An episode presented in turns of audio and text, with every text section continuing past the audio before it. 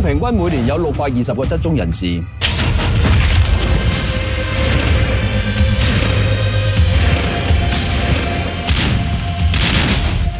有杨明华。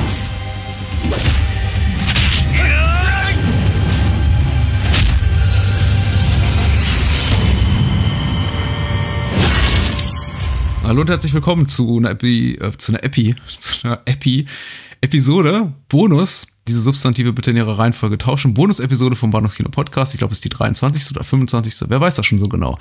Ich habe mir den Dennis eingeladen. Dennis Bastian ist Action-Profi, gestählt bis zum geht nicht mehr. 1% Körperfett, knallhart. Hallo Dennis. Ich wusste gar nicht, dass du bei mir im Zimmer sitzt und genau weißt, wie ich aussehe, Patrick. Aber ja, ist, genau. Ja. Also, äh, wenn ich kurz reingrätschen darf, äh, perfekt wie Chuck Norris das in seinen besten Zeiten getan hat. Ich bin kein Action-Profi, aber ich bin ein äh, Action-Affinado. Ich habe eine sehr große Liebe für das Genre und äh, dementsprechend auch sehr viel für, ja, ich sag mal, äh, vielleicht Filme in dem Genre übrig, die jetzt der ein oder andere nicht so unbedingt äh, Hm. gut findet. Hm.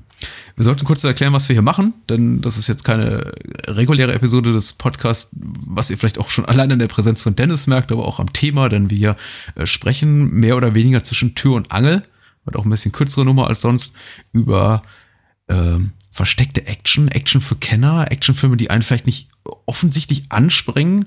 Die hatten wir auch bereits alle im Podcast. Die hatte, glaube ich, jeder Podcast auch schon mal. Also wir sind nicht hier, um über Mad Max zu sprechen, über Terminator, über über Robocop oder The Killer, sondern vielleicht über die Actionfilme, die ja, die einem nicht sofort einfallen, die man vielleicht auch noch gar nicht kennt, wenn man in an das Genre denkt und die wir einfach weiterempfehlen möchten. Und der, der lose Gedanke war, das so eine Art Top 5 zu tun, wobei mir jetzt, und ich, das hat mir im Kurzgespräch auch Dennis und ich bereits erläutert, uns, glaube ich, auch so aufgefallen ist, es wird ein bisschen schwer, aber wir versuchen es mal.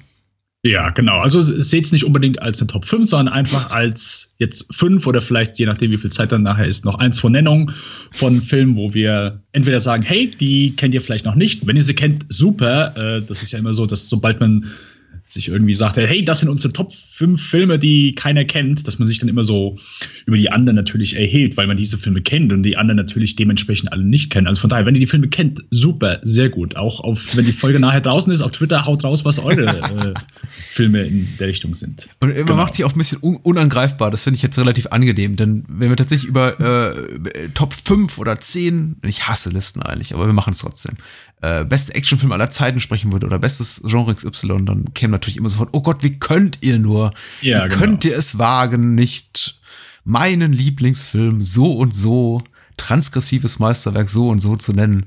Und äh, wenn, wir sagen, wir reden über eher eher die versteckten Actionperlen, dann ist das, äh, macht es einen auch ein bisschen unantastbar. Das finde ich relativ angenehm, denn ich glaube, eine richtig knallharten kritischen Betrachtung halten einige Filme, die ich heute Abend nennen würde, nicht stand in dem Sinne, dass sie perfekte äh, Exemplare ihres Genres sind. Ähm, naja, haben schon alle so Ecken und Kanten, aber äh, vielleicht möchtest du einfach mal vorlegen. Gibt's, gibt's einen Runners-Up, wie der Profi so sagt bei dir? Sachen, die es vielleicht nicht in die Top-Liste geschafft haben, von denen du sagst, ja, eine, eine eine Erwähnung wert. Äh, viel zu viele, Patrick, viel zu viele. ähm, Würde ich mir einfach für den Schluss aufheben. den einfach Schluss so aufheben. dann. Ja, genau. Dann, dann leg mal los. Was wäre denn so das erste, die erste Nennung, die du gerne loswerden wolltest? Also, das erste wäre ein Kampfsportfilm, den ich eigentlich sehr mochte, den ich damals auf RTL 2 gesehen habe und den ich mm, sehr mochte. Der heißt The Prodigal Son und ich glaube, Oh. im Deutschen heißt der Die Todesfaust des kleinen Drachen. Ja, der ist Von- so toll. Äh, genau, von Sammo Hang. Und ja, es, äh, ich war damals überrascht, wie lustig der ist, aber auch einfach, wie fantastisch die Action ist. Ich meine, Sammo Hang äh, ist eh über jeden Zweifel erhaben. Und er hat das Ding hier einfach super gut inszeniert. Geht um einen so einen kleinen, ja, äh, jungen Mann, der von sich sehr überzeugt ist und äh, viele Kämpfe gewinnt. Äh, unter anderem, weil sein Vater so die Gegner alle ein bisschen bezahlt, aber irgendwann bekommt er halt richtig dann auf die Schnauze und wird unter anderem später von einem äh, sehr amüsanten Simohang dann gelehrt, hey, so kämpft man richtig. Und die Kämpfe sind top, das Ding macht Spaß, es ist unheimlich unterhaltsam und ich finde, das ist immer so wenn ich mit Leuten rede, die gerne Jackie Chan-Filme gucken, mal Jet Li und jetzt auch nicht unbedingt sagen, ja, äh, äh, Jackie Chan mag ich, Shanghai Nights ist super, ähm, die, äh, die also auch so über die Grenzen da ein bisschen raus Filme mögen, die, äh, die kennen den meisten nicht. Und das finde ich sehr schade, weil ich finde, der ist echt so ein, unter den Kampfsportfilmen ist das einer der besten, die ich je gesehen habe. Ich finde den top. Also Absolut. den habe ich damals mit Fist of Legend zusammen, hatte ich den äh, im DVD-Regal gefunden und mm. äh, mitgenommen.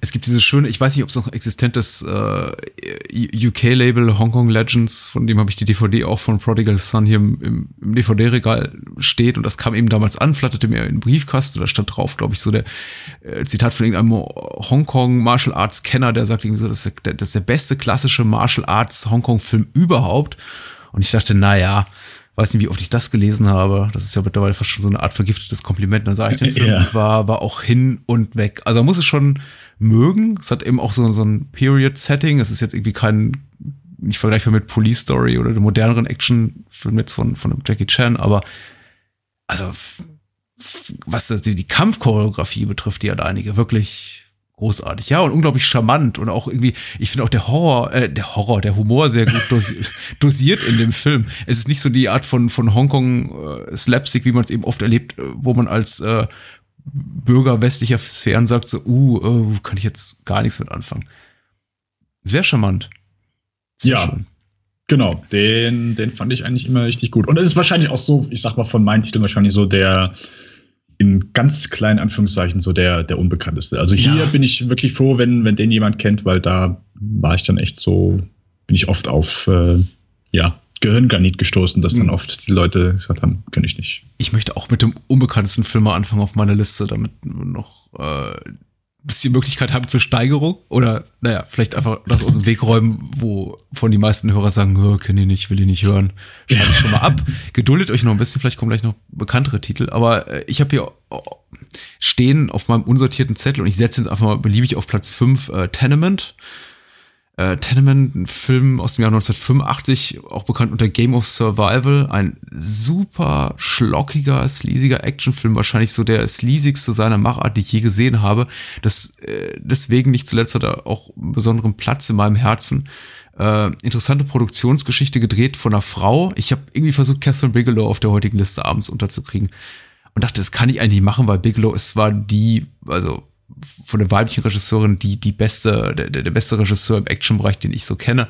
Aber kannst du eigentlich bringen, weil hat jeder gesehen, zählt nicht als äh, vergessene Actionperlen. Aber mhm. da gibt's ja noch eine Roberta Findlay. Und Roberta Findlay, äh, die Regisseurin des Films, ehemals verheiratet mit äh, Michael Findlay. Äh, die beiden haben zusammen lange, lange Jahre sehr sleasigen Sleaze äh, produziert. Unter anderem, also ich war namentlich bekannt, ist ihr bekanntester Film ist Snuff, der Film aber eben auch so wie Filme wie Shriek of the Mutilated, so, so ein Yeti-Horrorfilm, der irgendwie auch ganz nett ist zu empfehlen und unglaublich viel Sex-Filmchen, aber auch immer harte Pornografie. Insbesondere sie ist dann, hat, hat viel harte Pornografie gemacht in den 70er Jahren und ist da eben Anfang der Jahre umgesattelt auf ein Action-Genre, aufs Action-Genre und hat unter anderem Tenement gemacht. Der Großteil ihrer Filmografie ist ziemlich vergessen, aber Tenement, unglaublich geradliniger, sehr, sehr, sehr harter Actionfilm mit einem schönen, mit schönen Rap-Songs unterlegt. Was heißt schön? Irgendwie sehr unterhaltsam zumindest. Äh, ein sehr treibender Film, eigentlich 90 Minuten geballte Action mit einer sehr, sehr sehr, sehr runter auf, aufs Notwendigste reduzierten Handlungen erinnert ein bisschen an John Carpenters äh, Anschlag bei Nacht. Nämlich, es geht um, um Mietshaus, was von so einer Punker Junkie-Gang quasi belagert wird, die äh, zuvor aus diesem Mietshaus verjagt wurden von der Polizei und sich dieses quasi nur zurückerobern und dabei eben keine Gefangenen machen. Äh, zu gleichen Teilen Horror und Action. Die Action ist einigermaßen gekonnt, wirklich äh, äh, choreografiert, aber insbesondere hat der Film eben so, so ein Action-Feeling basiert einfach auf, auf dem Tempo, das er vorlegt. Er ist unglaublich treiben, geht unglaublich schnell voran. Da ist irgendwie keine Pause zum Durchatmen. Und der Film ist voll von hanebüchenden, haarsträubenden, ähm, exploitativen Szenen. Hat damals auch ein X-Rating bekommen, allein für Gewalt. Das war irgendwie wirklich schon eine Leistung, weil normalerweise bekamen, also zu dem damaligen Zeitpunkt X-Ratings eigentlich nur Filme für, also pornografische Elemente. Aber nee, der Film ist tatsächlich so unangenehm. Es gibt eine, eine sehr unangenehme Vergewaltigungsszene, muss man leider auch sagen, oder zum Glück, wie auch immer. Die gehen schon so über das Normale hinaus und diese, diese, diese Verquickung von exploitativem Horror und Action kenne ich so sonst in dieser Intensität in kaum einem anderen Film und deswegen sei hier einfach mal äh, Tenement von Roberta Findlay trotz seiner Schlockigkeit und seiner Defizite, die er offensichtlich hat, weil er hat irgendwie nur 3,50 Dollar gekostet, wärmstens empfohlen. Sehr und den schön. hat, glaube ich, wirklich fast keiner gesehen, weil ich glaube, bei, bei komplett Letterbox haben den nur 180 Leute gelockt weltweit.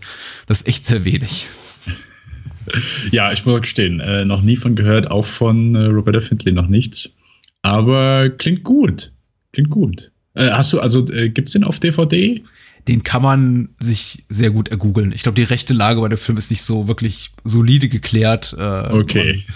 kann ihn sehr, sehr leicht finden bei einem großen Videoportal.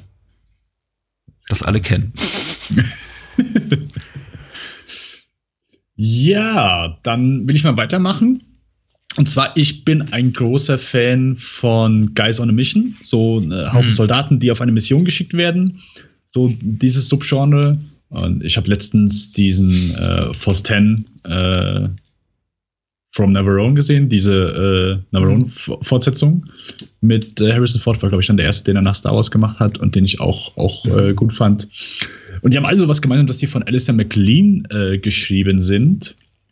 Und der Film, den ich mir einfach jedes Mal angucken kann, den ich einfach abgöttisch liebe, äh, auch von Alistair McLean geschrieben, ist äh, Where Eagles Dare. Ich glaube, Agenten sterben einsam heißt er im Deutschen, mhm. von Brian G. Hutton.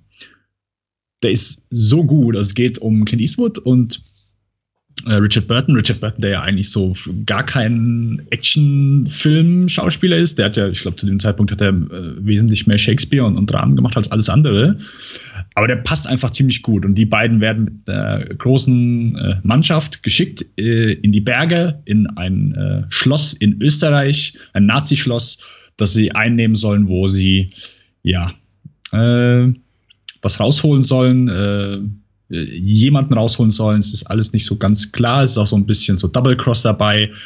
Aber der Film ist einfach vom Action-Standpunkt her haut der alles raus. Wirklich, äh, hier werden mehr Nazis umgebläht als äh, Häuser in Michael Bay-Filmen zerstört. Der Film hat eine sehr schöne Atmosphäre, weil es liegt alles im Schnee. Auch dieses österreichische Dorf, äh, was im, ja. im, im Schnee liegt. Es ist eine super Atmosphäre. Ich liebe das Ding abgöttisch und gerade das Finale, also es äh, unheimlich gute handgemachte Action. Äh, Clint Eastwood ist ja eh ganz fantastisch und ich sag mal so, so die ganze erste, ich sag mal, die erste Hälfte hast man auch noch sehr schöne äh, Spionageelemente und hey, wir müssen ein bisschen rumschleichen und so weiter. Ist quasi so der äh, Metal Gear Solid im, im äh, Second World War äh, Spionagefilm und ist einfach ein unheimlich cooler Film und den ich auch immer so gern zu, zu Weihnachten schaue. Ist vielleicht ein Tick zu lang, das geht, Ding geht über zweieinhalb Stunden, aber ja. bezieht dann vielleicht so ein Tick die Laufzeit, aber ja, ich kann es nur empfehlen. Branchy Hutton hat noch zwei andere gemacht. Das ist einmal Kelly's Heroes, den finde ich auch noch ziemlich gut. Ähm, ist auch so äh, Gruppe von Soldaten, die sich im Zweiten Weltkrieg langweilen, äh, hören von ja, einer Bank, wo es Gold gibt und die wollen sie dann ausrauben. Ist ein bisschen komödiantischer, ähm, wie heißt der noch gerade? Donald Sutherland ist da so ein ja, leicht äh, bekifften Panzerfahrer, spielt er da. Und dann gab es noch, ah, wie heißt der? Mit Tom Selleck, ich glaube, High Road to China war es, genau. Aber der ist auch nicht so, so der Wahnsinn. Also diese ganzen Adventure-Filme von Bunchy hatten, die sind zu empfehlen. Und Where Eagles Dare ist einfach als Guys on a Mission, so als Actionfilm, finde ich den unheimlich gut. Kann ich immer wieder schauen. Jetzt hatte ich mal was auf meiner Liste, hier auf meiner Top 5, mit dem ich inhaltlich so gut anschließen konnte. Ich hatte mal äh, John Frankenheimers The Train drauf, der auch in eine ähnliche Kerbe schlägt, aber ich habe ihn wieder runtergenommen. Warum? Weil er irgendwie zu groß war. Und ich weiß gar nicht. Warum? Naja, jetzt ist er jedenfalls weg. Aber der sei auch nochmal hier äh, wärmstens empfohlen. Aber ich, ich möchte fair bleiben und irgendwie meine, meine Liste weiter abarbeiten. Ähm, ich möchte nur einen Film nennen, der, der jüngeren Datums ist, aber ich glaube, was so seine, seine, einfach seine, seine Härte und Gradlinigkeit betrifft, für mich ein bisschen ähnliche Kerbe schlägt, wie äh, jetzt den Film, den ich zuerst genannt hatte, Tenement, aber das sehr, sehr viel, äh, gehaltvoller und auch äh, anspruchsvoller verpackt, also ein bisschen, ein bisschen mit ein bisschen mehr Feinschliff, den aber trotzdem, glaube ich, hierzulande relativ wenig Menschen gesehen haben, obwohl es ein großer Studiofilm ist eines äh, anerkannten Regisseurs, der sich auch immer wieder mal wieder äh, in meinem Twitter, Facebook, sonst wo Freundeskreis, Dunstkreis auch rezensiert wird und von dem dann Leute sagen, ach, interessant, den habe ich ja irgendwie komplett verpasst. Und äh, aber ich glaube so in der Breite kein großes Publikum gefunden hat. Und das ist äh, Spartan von äh, David Mamet. Oh, ja, den ja. finde ich, oh, ja.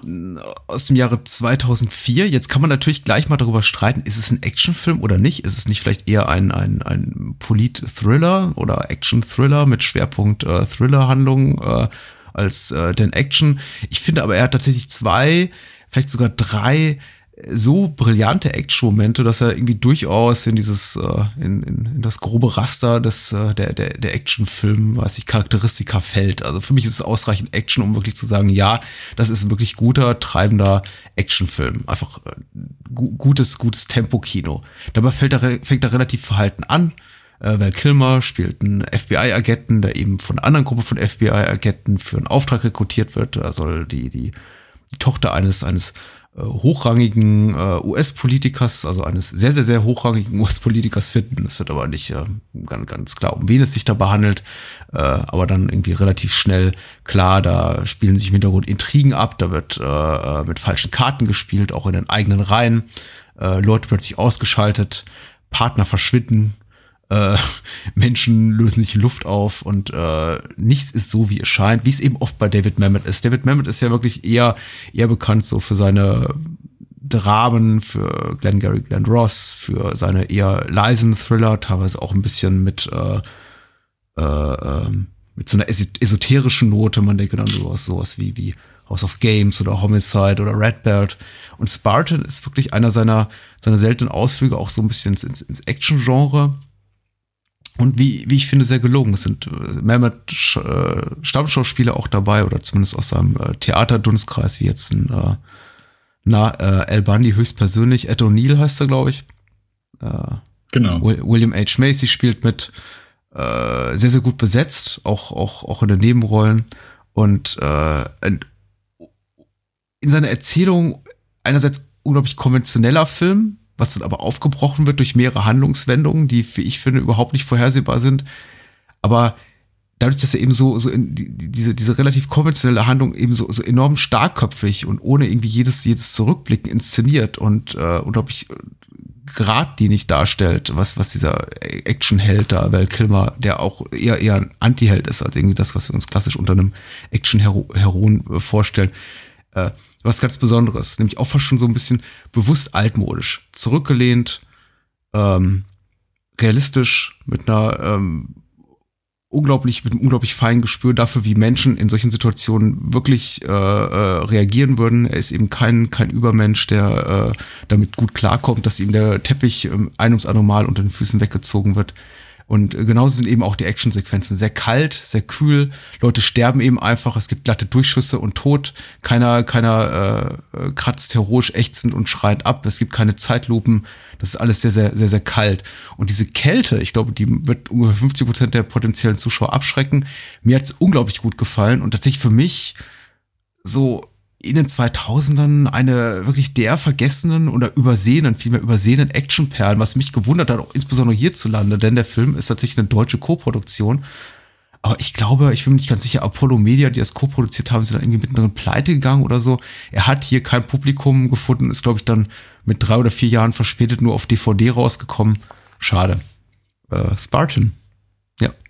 Sehr schöner Titel. Ich habe den auch nur einmal gesehen aber ich fand den damals richtig gut und äh, du bist wirklich der Erste, der äh, das so sagt, ja, äh, finde ich auch gut, weil ich habe einfach, der, der wurde halt überall zerrissen. Also keiner fand den halt irgendwie gut. Und ich fand den damals, ich fand den so mit dran. Ich habe gedacht, das gibt's doch nicht, das gibt's doch nicht. Ich habe damals die äh, DVD Vision gekauft und äh, der wurde auch darin dann immer so verrissen. Und das war noch so eine Zeit, wo ich gesagt habe, oh, dann ist er wahrscheinlich nicht gut, aber. Der ist er wahrscheinlich auch nicht gut, ja. Spartan ist, glaube ich, so damals der Film gewesen, der am meisten auf diesen One-Pagen äh, be beworben wurde.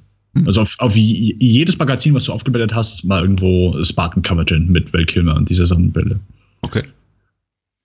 Aber mir hat er gefallen. Ich fand den echt gut. Ich habe schon mal richtig Bock, den, den nochmal zu schauen. Ich nehme an, so eine dieser Action-Szenen, die du meinst, ist das eine Scharfschützensequenz? Ja. Ja, klar, die war top. Aber auch, ja.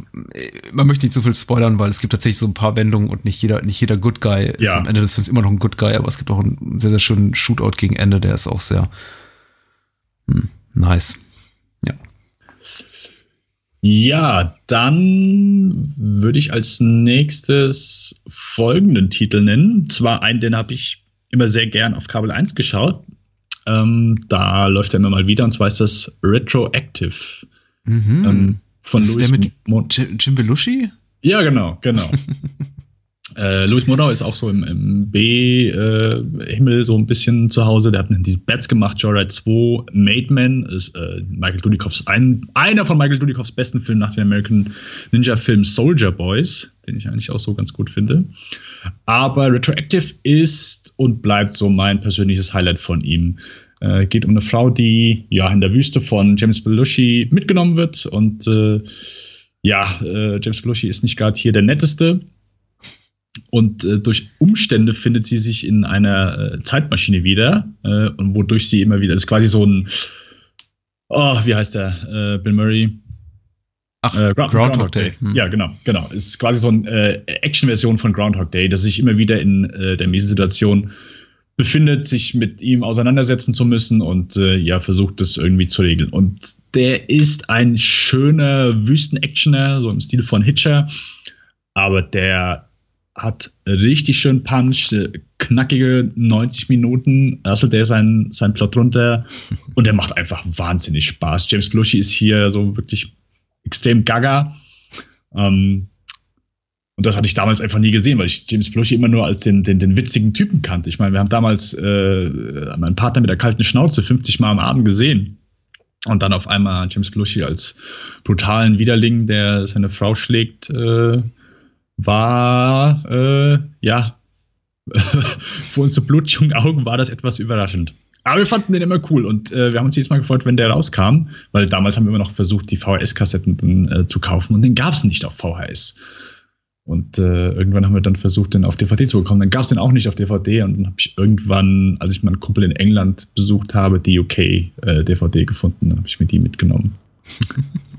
Hast du ihn mal gesehen? Ja, ich habe ihn gesehen. Ich war auch ein bisschen überrascht jetzt im Kontext der, des Twin Peaks Revivals, äh, Twin Peaks The Return, als äh, einige kritische Stimmen und auch Zuschauer ja irgendwie lauthals betoten, wie überraschend es sei für sie, dass irgendwie James Belushi in so einer Schurkenrolle zu sehen. Und ich dachte auch, guck, guck dir keine anderen Filme, dann der hat, das- er hat das eben in Retroactive schon sehr gut gemacht und der ganze Film ist irgendwie auch sehr gut und äh, James Belushi hat ja gen generell eher geringe Trefferquote, was so die Qualität seiner Filme betrifft, aber Ja. Retroactive gehört so zu den zwei, drei Titeln, für die ich ihn auch sehr, für die ich ihn doch am Ende doch ganz, ganz, ganz gerne mag.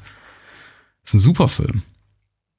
Überhaupt das ganze Konzept, also wir haben ja äh, grundsätzlich dieses im Genrefilm mal dieses oder das äh, eines der fiesesten Argumente gegen das Genre-Kino oder Formelkino sei ja eben so der Mangel an Originalität. Ich finde ja im Grunde die ganze Groundhog Day Prämisse ist eine, die noch nicht für mich noch lange nicht ausstrapaziert ist, die man noch gerne in, in tausend anderen Filmen zur Anwendung bringen kann.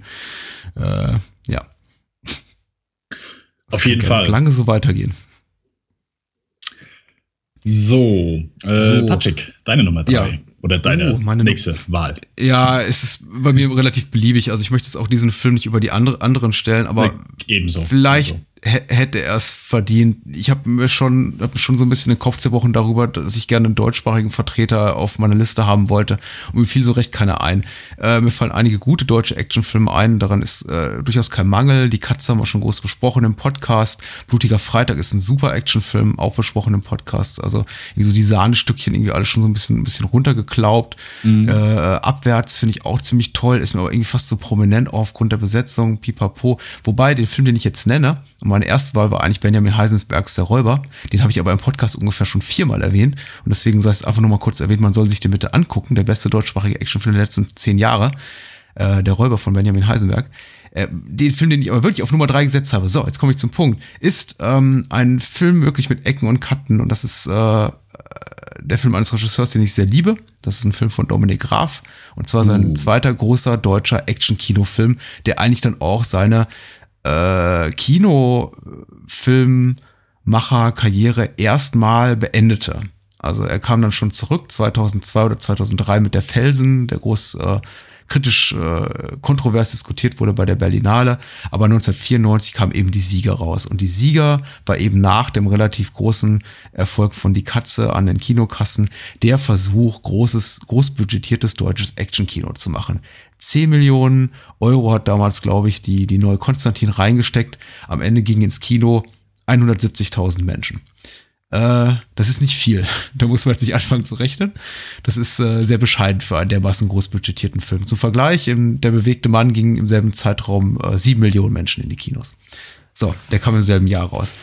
Ist, ist der Versuch, äh, Action auf internationalem Niveau zu machen in Deutschland, ist bei Weitem kein perfekter Film. Graf selber ist sehr, sehr unglücklich, hat ein sehr ambivalentes Verhältnis zu dem Film, versöhnt sich langsam wieder mit ihm, aber eine sehr, sehr schwierige Produktionsgeschichte, äh, geplagt von Terminüberschreitungen, Budgetüberschreitungen, unzufriedenen Darstellern, ungefähr 80 Mal um, um, umgeschriebener äh, Drehbücher, ähm, vieler, vieler Kürzungen. Ich hatte vor ein, zwei Jahren das Glück, eine, eine, eine Rohschnittfassung des Films sehen zu dürfen, die ungefähr 170 Minuten lang ist. Und selbst in dieser Fassung ist der Film immer noch nicht immer wirklich gut nachvollziehbar, als äh, nicht sehr viel nachvollziehbarer als irgendwie in der gut zweistündigen Kinofassung. Also merkt einfach an, da ist auf dem Weg was verloren gegangen. Es wirkt alles sehr, sehr, sehr gebrochen, sehr fragmentarisch. Da sind äh Ellipsen, um mal ein weiteres Fremdwort in die Runde zu schmeißen in dem Film, einfach erzählerische äh, Figuren, Motivationssprünge, denen du nicht wirklich verfolgen kannst. Aber sei es drum. Ähm, es ist der ehrenwerte Versuch, mal sowas in Deutschland zu machen und so, sobald Action ins Spiel kommt oder einfach nur reines, äh, reine Temposequenzen, reine Spannungssequenzen, funktioniert der Film hervorragend. Der Film hat mindestens drei, vier große Action-Momente, ähm, allem voran das, äh, der, der Showdown in den bayerischen Alpen, der in einer, einer, einer Seilzuggondel spielt, äh, in, in, in großer Höhe, unglaublich äh, spannungsintensiv, sehr, sehr treibend, äh, toll orchestriert, wirklich toll gemacht kann mit jedem äh, Hollywood-Action-Thriller äh, standhalten. Der Film hat auch, um nochmal so ein weitere Highlight-Szenen zu nennen, auch ein unglaublich gutes Opening, was aber, glaube ich, auch so vielleicht zum Teil auch mitverantwortlich dafür ist, dass der Film nicht so glorreich an den Kinokassen abschnitt, nämlich äh, Hannes Jenecke darf schon, der, der, der, der gute Hannes Jenecke, zumindest zum damaligen Zeitpunkt, einer der beliebtesten deutschen Kinostars 1994, darf gleich irgendwie in den ersten drei Minuten einen, einen Säugling töten. Ähm, das ist e-, eher alles äh, unangenehm und der ganze Film ist eben auch be betont hart. Das ist die Geschichte eines SEK, eines, eines Sondereinsatzkommandos der, der Polizei, das eben ja äh, untergraben wird durch äh, in, in, in interne Machenschaften, aber eben durch, auch durch, durch äußere Bedrohung, äh, Themen wie, wie Verrat, Freundschaft, Liebe äh, spielen eine große Rolle. Der Film ist teilweise auch betont melodramatisch, was glaube ich auch nicht gut ankommt, aber eben immer dann, wenn es drauf ankommt, nämlich in den Action- und Spannungsmomenten unglaublich treibend, unglaublich, ja, einfach kompetent, hochgradig äh, kompromisslos auch in seiner Machart, durchaus irgendwie auch, auch, auch fies, auch stellenweise sehr, sehr blutig. Äh, äh da hat man, ist man schon so weit gegangen, wie man damals für eine FSK ab 16 Freigabe gehen konnte. Und ich bin einfach froh darum, dass der Film existiert. Und ich harre einer ähm, ansprechenden Wieder auf, äh, Wiederveröffentlichung irgendwie mal auf DVD oder Blu-ray, weil der Film, ähm, der Flop des Films an den Kinokassen spiegelt sich leider wieder in der Art und Weise, wie der Film vermarktet wurde in den gut 20 Jahren seit seiner Existenz. Es gibt eine nicht, nicht brauchbare, mittlerweile vergriffene DVD mit einer unbrauchbaren Tonspur, die man eigentlich keinem empfehlen kann und für die man mittlerweile irgendwie 50 bis 100 Euro bezahlen muss. Und der Film ist fast im Grunde aus dem, aus dem kollektiven äh, Gedächtnis, aus der kollektiven Wahrnehmung verschwunden. Und ich wünschte, er käme einfach zurück und äh, trotz all seiner Ecken und Kanten damit man einfach ein größeres Publikum nochmal wahrnehmen könnte, was da ein Regisseur wie Dominik Graf, den ich immer noch sehr schätze, sehr liebe, da vor 23 Jahren versucht hat und wirklich, muss man sagen, glorreich gescheitert ist. Aber auf die allerbeste Art und Weise. Du hast mir gerade unheimlich viel Bock auf diesen Film gemacht. Unheimlich viel Bock. Oh. Äh, ich kenne natürlich Dominik Graf, aber den Sieger habe ich noch nicht gesehen. Äh, ja, also ich habe wahnsinnig Bock den zu sehen. Ich bin gerade schon, ich bin kurz davor, habe ich mich natürlich nicht ablenken lassen, aber kurz davor äh, zu schauen, wo ich, äh, wo ich den als nächstes herbekomme. Also und das ist schwierig. Und das ist, das ist die Schwierigkeit, sag ich dir. aber ich kann mich auch aber nicht gut. erinnern, da, was ich den das letzte Mal gut. Ich meine, es ist schon Jahre her, dass ich mal in die Fernsehzeitung geschaut habe, aber läuft der so? Äh, Nein. Gar nicht. ich, ich meinte gehört zu haben, irgendjemand hatte ihn mal irgendwo in einem, einem, einem Nischenkanal irgendwie spät abends äh, erwischt und sich dann irgendwie aber auch über, über die schlecht abgemischte Tonspur ähm, beschwert. Also es okay. ist ein großes Problem, den in adäquater Form zu sehen. Okay. Ja. Äh, ja, aber wirklich, also wirklich wahnsinnig Bock hast du mir drauf gemacht. Was ist denn deine Nummer zwei, wenn's, wenn man sie der Nummer zwei nennen darf? Äh, man darf es nicht, denn äh, die muss ich nun ändern. Ähm, weil es ist John Frankenheimer's The Train gewesen. Oh. Äh, aber nein. Äh, nein, nein, nein, lass, uns, lass uns drüber reden. Ich liebe The Train. Ja, ich, ich liebe den auch. Ähm, aber da habe ich gedacht, okay, cool, dann hast du ihn jetzt schon erwähnt, dann kann ich noch einen anderen Film erwähnen. Das ist schon, äh, ist schon gut. Äh, von daher, also äh, alle The Train gucken, John Frankenheimer, einer der besten Actionfilme aller Zeiten. Deswegen, also eigentlich ist es schon sehr, ich weiß nicht, populär ist nicht, aber halt einfach ein sehr großer Actionfilm. Für die damalige Zeit auf jeden Fall. Und äh, ich, als ich den das erste Mal gesehen habe, ich war so wie. Also ich, ich hätte im Leben nicht gedacht, ja, Film, irgendein billiger Actionfilm aus den 60ern. Also das Ding kann mit so vielen Sachen heutzutage mithalten. Das ist der Wahnsinn. Allein diese, diese, der Bahnhof, der dort in die Luft gejagt wird, von äh, den Einstellungen auf dem Zug, äh, super. Ich werde super, super. Ich, ich krieg jedes Mal, ich krieg, ich krieg ein Herz, Kasper, wenn ich die, die Darsteller, und es sind keine unprominenten Namen, das ist jetzt nicht irgendwie ein Theaterdarsteller aus der dritten Reihe, sondern tatsächlich Hollywood-Stars, die dort auf fahrenden Zügen rumklettern und irgendwie zwischen den irgendwie äh, Prellböcken oder wie auch immer man diese Dinger da nennt, irgendwie rumkraxeln. Das ist, also, ich krieg da jedes Mal irgendwie Herzrasen, wenn ich das sehe. Äh, ja, da würde heute, heute keine Versicherung oder äh, Gewerkschaft dieser Welt mehr zustimmen, dass man sowas macht. Ja, es man hört, äh, heißt Tom Cruise, äh, aber ansonsten ja, ja das, das ist schon, das habe ich auch so, sonst nicht mehr gesehen. Und es ist einfach, es ist eine, ich weiß nicht, wer, wer Monuments Man gesehen hat, also wirklich ein ganz trauriger Versuch, die Story nochmal neu zu verpacken. Also ich fand den wirklich kacke. Und wenn ihr den Film in gut sehen wollt, mit guter Action und Burt Lancaster, dann mhm. guckt The Train. Und der ist auch, der hat auch wirklich, das finde ich schön, wenn einfach Action-Szenen, äh, Actionfilme auch einfach spannend sein können. Und The Train ist sowas von spannend, weil im Grunde geht es darum, dass ein Zug vollgeladen wird mit Kunstwerken, die, äh, ich glaube, nach Deutschland transportiert werden sollen, sollen da zerstört werden. Und äh, die französische Resistance möchte sich natürlich verhindern und äh, sagt, hier, Bert, machst du das mal für uns? Und der Bert sagt, klar, Jungs, das mache ich für euch. Das ist so einfach natürlich nicht, aber der, der Bert versucht das natürlich und es, ah, großartig. Handgemachte Action. Ich liebe eh, ich, ich habe ein Fable für Filme auf Zügen, deswegen bin ich auch ein großer Verfechter von Alarm Floor 2. Hashtag Steve ist egal. Und ja, The Train hat da genau in die Kerbe geschlagen. Ist, glaube ich, auch wenn ich so seine Filmografie noch nicht so ganz durch habe, John Frankenheimers mit bester Film. Ich denke, Ronan mhm. ist so mhm. den meisten dann wahrscheinlich bekannt. Oder das Meisterweg Reindeer Games mit Ben Affleck. Mhm. Ähm, das wäre der nächste, den ich jetzt so hätte ja. Aber ja, also wirklich, The Train anschauen, ein perfekter Actionfilm. Hm, also war das jetzt doch deine zwei? Ach. Du kannst nee. ja noch nachwerfen. Okay. Es ist ja sowas wie eine fiktive Top 5, in der wir uns hier bewegen. Und ich, ich, ich breche jetzt auch gleich schon zum wiederholten Mal die Regeln, indem ich sage, die Top 1, die, die, die Nummer 1, die ich gleich nenne, ist nicht wirklich wahrscheinlich der, die, die beste vergessene Actionperle, die mir gerade einfällt, sondern einfach die, die sich mir jetzt am ehesten anbot, weil es der jüngste Film auf meiner Liste ist. Aber meine Nummer 2, da schummle ich irgendwie auch gleich wieder, ist da möchte ich ein paar Filme in einen Topf werfen, weil ich wirklich, ich wollte wirklich, wirklich, wirklich Johnny Toe auf diese Liste bringen. Mhm. Ähm, Hongkong-Regisseur primär bekannt für seine Dramen und Actionfilme zu ungefähr gleichen Teilen. Wobei ich eben sagen, vielleicht sagen möchte, Action-Drama 60-40, äh, wenn man es jetzt wirklich drauf anlegt.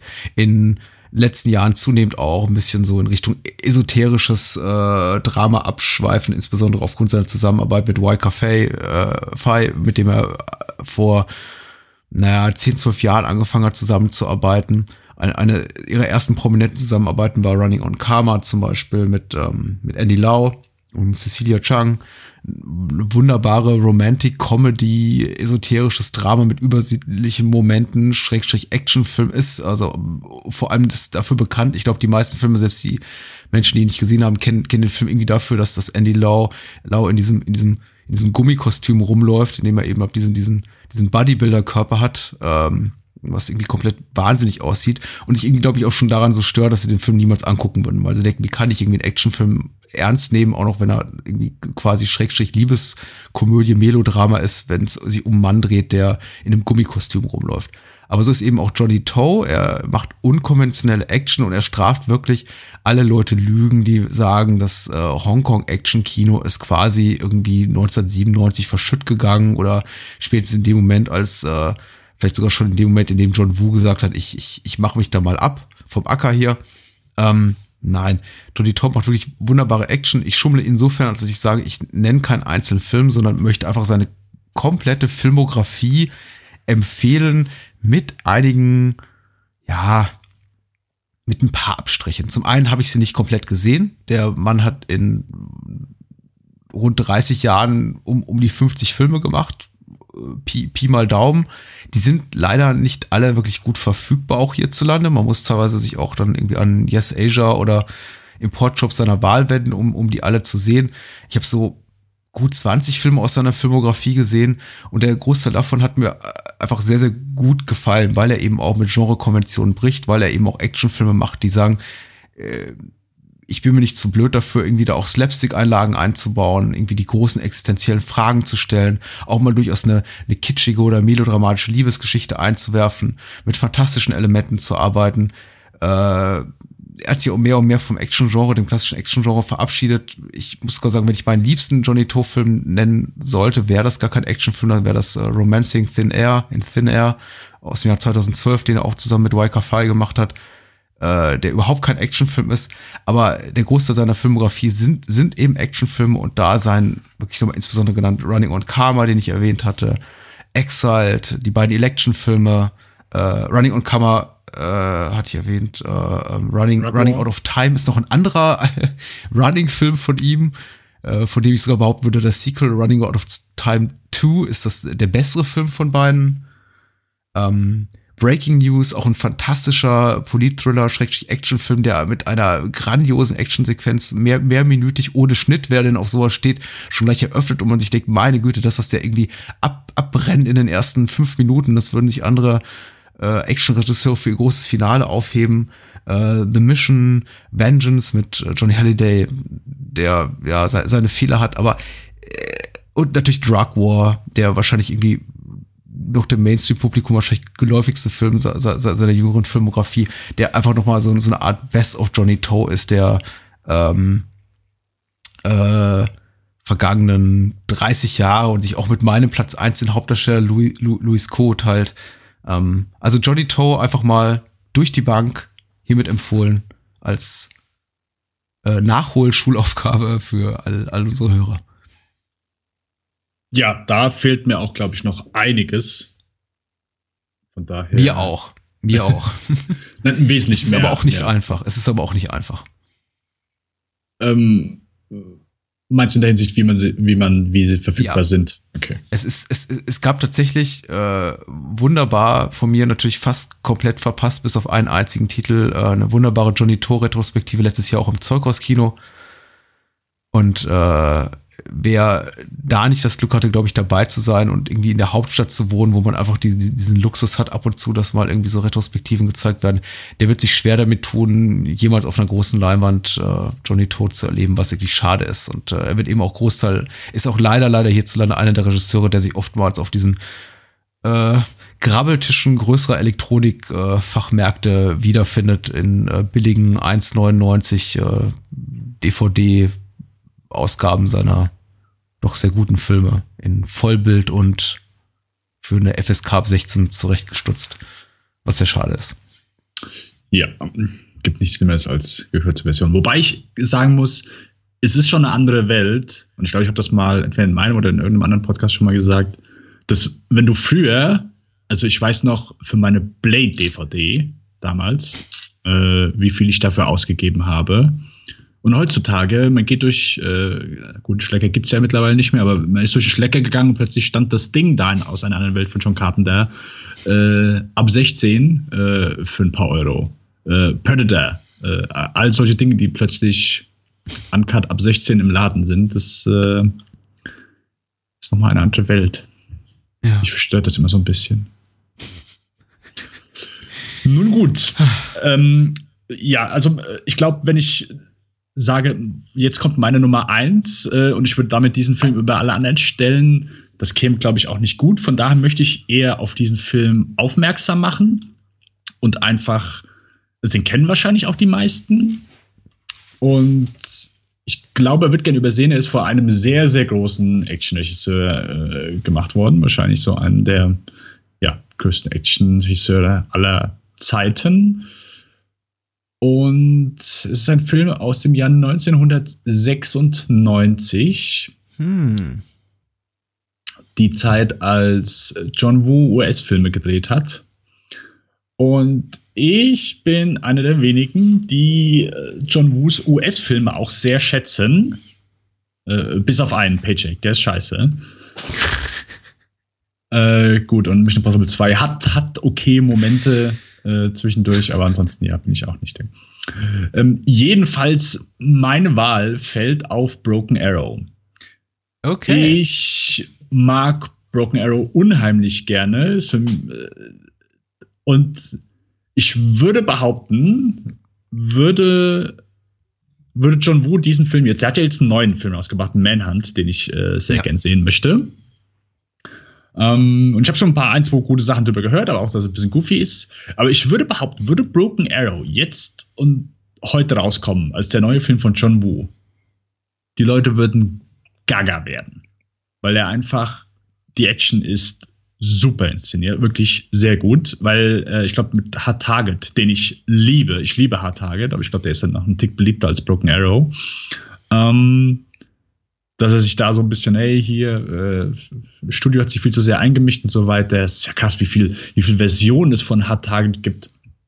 Ja. Ähm, natürlich die Unrated ist die einzige, die ist äh, die wahre. Wobei es gibt, es gibt sogar noch einen Workprint, aber ich, äh, da äh, habe ich nochmal auf schnittbericht.com den durchgelesen und äh, ich glaube, den gibt es so nicht offiziell. Auf jeden Fall. Äh, Broken Arrow hat dann gesagt, hey, ich mache jetzt genau das, was, äh, was ich kann und ich versuche das äh, hier im Hollywood-Kino durchzuziehen. Und ich würde behaupten, mit, äh, wenn man Hard Target so ein bisschen rausnimmt, ist Broken Arrow der Film, der so John Woos Werken aus seiner Heimat am nächsten kommt. Äh, Kameraarbeit in den Action ist super geil, das Speedramping und das, äh, äh, die Schnitte sind richtig gut gemacht. Also vom, vom technischen Standpunkt her ist der Film top. Einfach nur top. Ich liebe John Travolta in diesem Film. Vielen geht er ja gerne auf Keks. Aber ich mag den. Es ist halt Overacting vom Allerfeinsten. Aber halt, es, es sind so Kleinigkeiten, wie, wie er seine Zigarette raucht, als, als, als wäre ein kleiner Junge, so mit diesen übertretenen Gestiken. Ist, äh, ich, John Travolta kann ich da halt einfach gern zuschauen. Und äh, er hat einfach Face-Off abgelöst. Face-Off, ja, hey, ist cool, ist spaßig und so weiter, aber mittlerweile bin ich für Broken Arrow einfach mehr zu haben. Und das ist jetzt einfach so der Versuch, gebt Operation Broken Arrow nochmal eine Chance. Schaut den nochmal mit frischen Augen.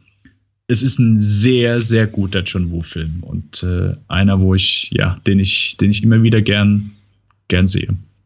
Mhm kann ich absolut nachvollziehen. Ich meine, Mitte der 90er war eben die Zeit, weil ich dann langsam auch in dem Alter war, in dem ich äh, auf legalem Wege an all diese Filme herankommen konnte, in der ich eben dann zum großen John Woo-Fan auch mutierte und natürlich schon auch dann zu dem Zeitpunkt Hardboiled und Better Tomorrow und The Killer und, und, und Konsorten gesehen hat und total gespannt drauf war, weil ich eben Hard Target noch nicht im Kino sehen durfte, weil ab 18 und böse und ich war eben als Hard Target rauskam, erst 15, 16, Operation Broken Arrow dann eben auch im Kino sehen konnte und mich wahnsinnig darauf gefreut habe. Muss sagen, ich war initial etwas enttäuscht, aber eben auch nur, weil ich da mit dem äh, The Killer Hardboiled äh, Bullet in the Head John Woo Gefühl irgendwie ins Kino ging und nicht so wirklich darauf gefasst war oder irgendwie was, was ihm überhaupt möglich sein würde in, einem, in, in einer Hollywood-Umgebung.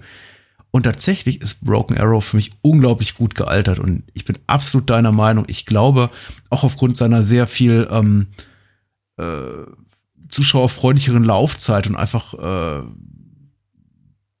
einfach nicht so ausschweifenden Erzählungen, sondern sehr, sehr großen Grad, Gradlinigkeit ist er der yeah. Film, der heutzutage wirklich immer noch besser funktioniert als Face Off.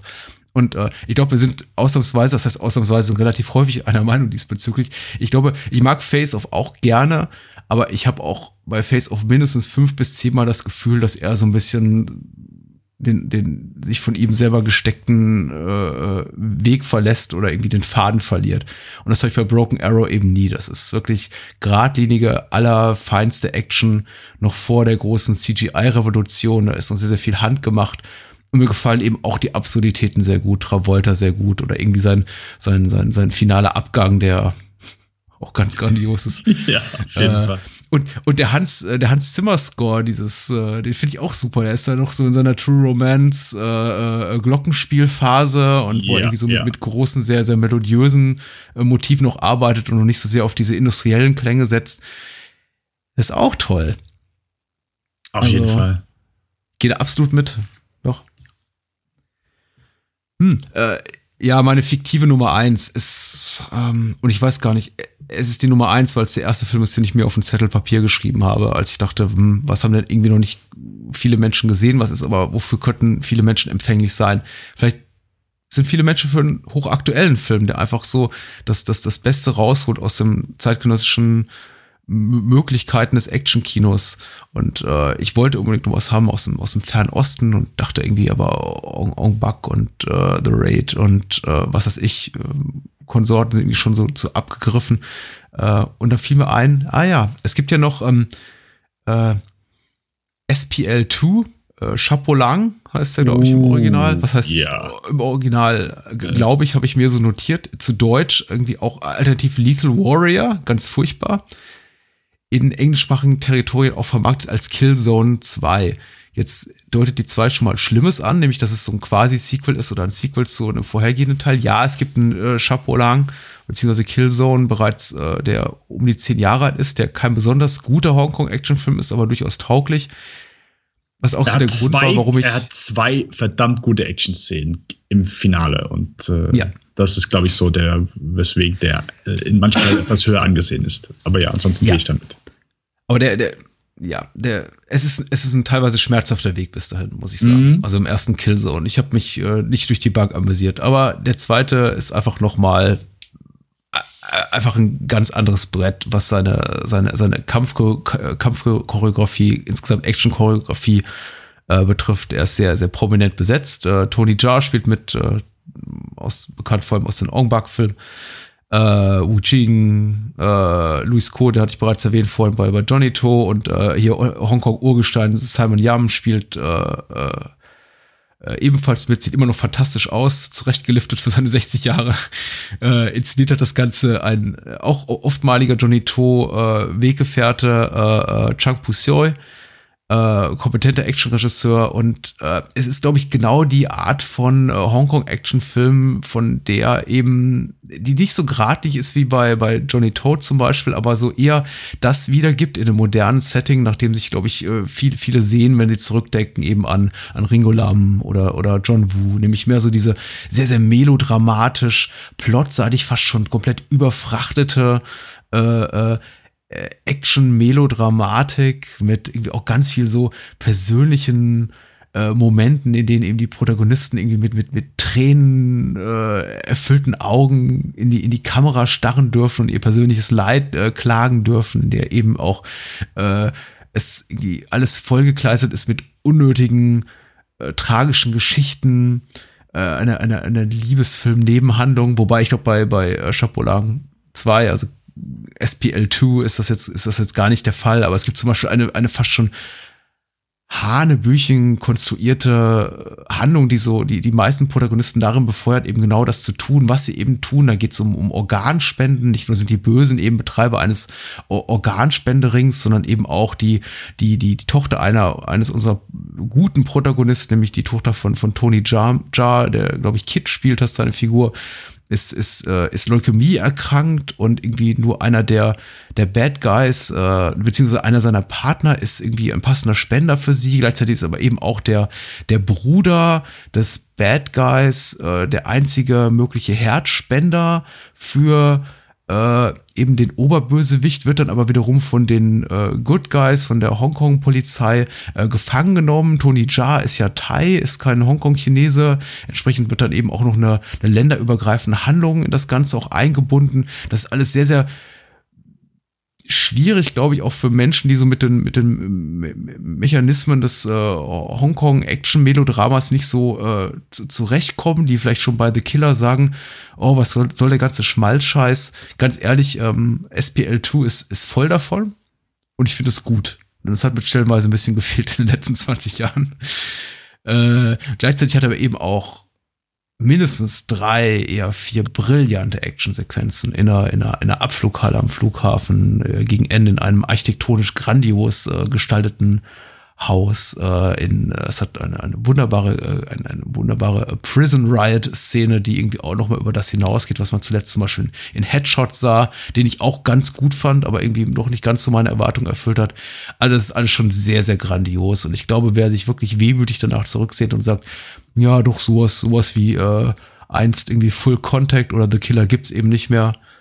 Guckt euch äh, SPL 2 an, zu Deutsch furchtbar, Lethal Warrior. Von 2015 ist der Film, glaube ich. Ja, gehe ich voll mit. Ich war hin und weg von dem Film, weil damals, ich war, äh, als der erste rauskam, war ich in einem Filmforum unterwegs, die den ersten übelst gefeiert haben. Und als ich ihn damals gesehen habe, dachte ich, ja, der ist okay. Also ich fand ja. den halt eher so, ja, kannst du halt so schauen. Das Ende ist halt schon wirklich geil. Also der, äh, die zwei Kämpfe gegen Ende sind wirklich wow, vom Allerfeinsten. Aber davor, pff, ja, eher auch so die ganze Cop-Story fand ich dann nicht so bewegend. Aber hier, wow, wirklich wow. Geil erzählt, schön spannend. Und ich bin ja einer der wenigen, ich mag The Raid 2 absolut nicht. Ähm, ich fand die Kämpfe da drin alles sehr gut, aber ich äh, ist, ist komplett kontra mit der Undercover-Story da gelaufen, die furchtbar träge und zäh erzählt wurde. Ich fand den ganz schlimm und ich finde hier äh, super Balance zwischen der Kopfgeschichte und äh, handgemachter guter Action. Also top. Mein Highlight aus, aus dem Genre aus den letzten Jahren. Gehe ich voll mit. Gutes Ding. Ah, womit wir durch werden, haben wir noch ein paar Sachen nachzuschieben, von denen du sagst, ja, na, hm, sollte noch mal ja. erwähnt werden. Um, ähm, also äh, wär, äh, hätte ich The Train jetzt eben dann natürlich nicht genommen, hätte ich äh, als großer äh, Peter Hyams-Fan äh, Narrow Margin genommen, den mhm. ich mhm. sehr gut finde, äh, wo Gene Hackman einen Staatsanwalt spielt, der eine Zeugin beschützen muss. Und natürlich spielt der Film wo? Auf einem gottverdammten Zug. Ja. und Ann Archer. Ich war damals ein bisschen verliebt. Ja. Ich weiß auch nicht, ich fand, ich fand Ed Archer ganz super, aber Frauen sahen sowieso in Actionfilmen der 80er Jahren immer ganz toll aus mit äh, gro großem Haar und großen Schulterpolstern. Und diese, diese schön ge gelockten Haare, diese braune Frisur. Mm. Herrlich. Mm. Herrlich. Ich würde vielleicht noch se se seinen Sohn kurz mal erwähnen mit, äh, also äh, John Himes mit äh, Universal Soldier, Day of Reckoning, der auch grandios ist. Ja, ich würde, ich würde beide dazu packen. Also Regeneration ja. ist, ist als Actionfilm einfach top ja. und Day of Reckoning ist quasi so der äh, Apocalypse Now unter den Direct-to-Video-Action-Filmen. Ja. ja. Und die beiden sind als Double Feature richtig gut. Ich wollte es damals nicht glauben, dass mir sagen würde, hier Jean-Claude Van Damme und äh, Dolph Lundgren machen wieder Universal Soldier Filme, die kommen auch nicht ins Kino und die sind sogar gut. Ich denke, bitte wie? Ja.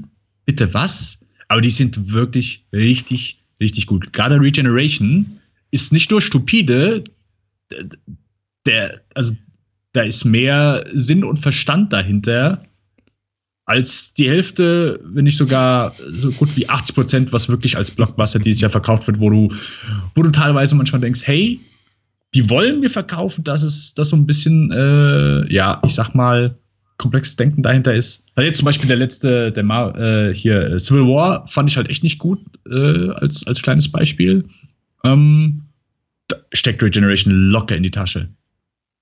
Locker. Finde ich. Ja. war ich sowas von begeistert. Und die Action ist so gut, die ist so gut.